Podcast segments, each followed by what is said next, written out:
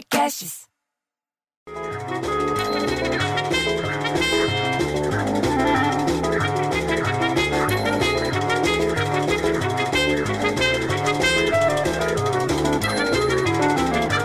Daí vou dar uma caminhada. Nesse calor que tá um sobe e desce, porque uma hora é 32 graus, outra hora é 19. Você não sabe se você põe um casaco ou uma camiseta regata. Vai saber agora como é que vai ser isso.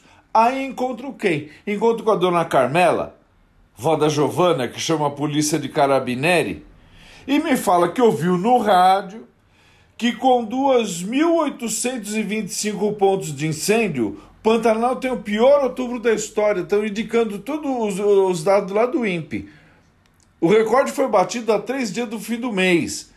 Número mais alto anterior para o mês era de 2002, quando foram registrados 2.761 pontos de fogo no bioma, segundo o monitoramento do Instituto, que começou lá em 1998.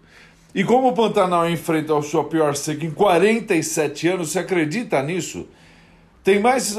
Tem, a última seca foi há 47 anos, bicho. O fogo tá se alastrando. Olha que desgraça, bicho. Sabe o que é isso? Isso é a natureza que tá se vingando. Aí já veio o doutor Renato, marido da dona Clarice, pai do Renatinho, que usa as botinhas ortopédicas, para falar o quê? Para falar que o ministro do Meio Ambiente, o Ricardo Salles, que tinha que prestar atenção nisso, afirmou agora de manhã que a conta dele no Twitter foi usada indevidamente. Você sabe por quê? Porque na noite de ontem, uma postagem na conta do ministro chamou o presidente da Câmara dos Deputados do Rodrigo Maia, chamou o, presidente da Câmara, chamou o Rodrigo Maia de nhonho, bicho. Chamou o cara de nhonho que nem no Chaves. Você acha que isso é, é brincadeira? É sério esse negócio? E eu te pergunto, o que, que isso tem a ver com, uma coisa com a outra, bicho? O que, que tem a ver essa notícia do Nhonho com, com, com o Pantanal? Eu pensei que ele ia falar que o Ricardo Salles ia falar do Pantanal, mas então ele, o doutor Renato, que é o Nhonho do prédio, falou que estava vendo na televisão, antes de sair, que o Rodrigo Maia também, que é o presidente da Câmara, afirmou hoje que o presidente do Banco Central Roberto Campos Neto, guarda esse nome, não está à altura de um presidente do banco de um país sério. Se acha isso? A afirmação foi feita também na postagem de rede social e na, e na mensagem o Maia acusa o chefe do Banco Central, sabe do quê? De divulgar uma conversa por telefone entre os dois. Tipo, virou fofoca. Pô, bicho, nem parece briga de político, parece briga na fazenda.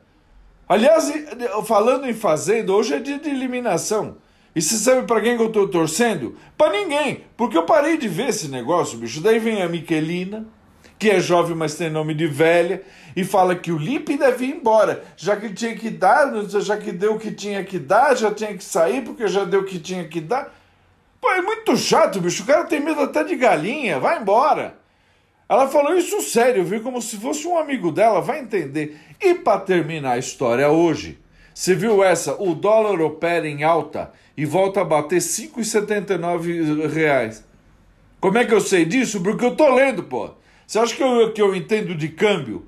E vou falar mais, eu já tô lendo aqui, ó. A inflação calculada pelo Índice Geral de Preços, né, o IGPM, né, que chama, perdeu força em outubro após a disparada do mês anterior. Você sabe por quê? Porque o indicador está dizendo que ele, é, o indicador, na verdade, é usado para corrigir a maioria dos contratos de aluguel residencial.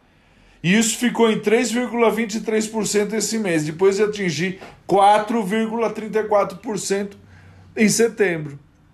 Você entendeu o que eu estou te falando? Perdeu força, bicho. Ah, olha lá. E já, já vem subindo a dona Mizide, a Sônia, a dona Mercedes Boleiro e o Misael pra saber o que, que a gente tá conversando. Pô, bicho, que gente fofoqueira! Eu, eu fico tão puto que eu prefiro o filho viado que o filho fofoca. Ah, eu vou embora antes que ele chegue.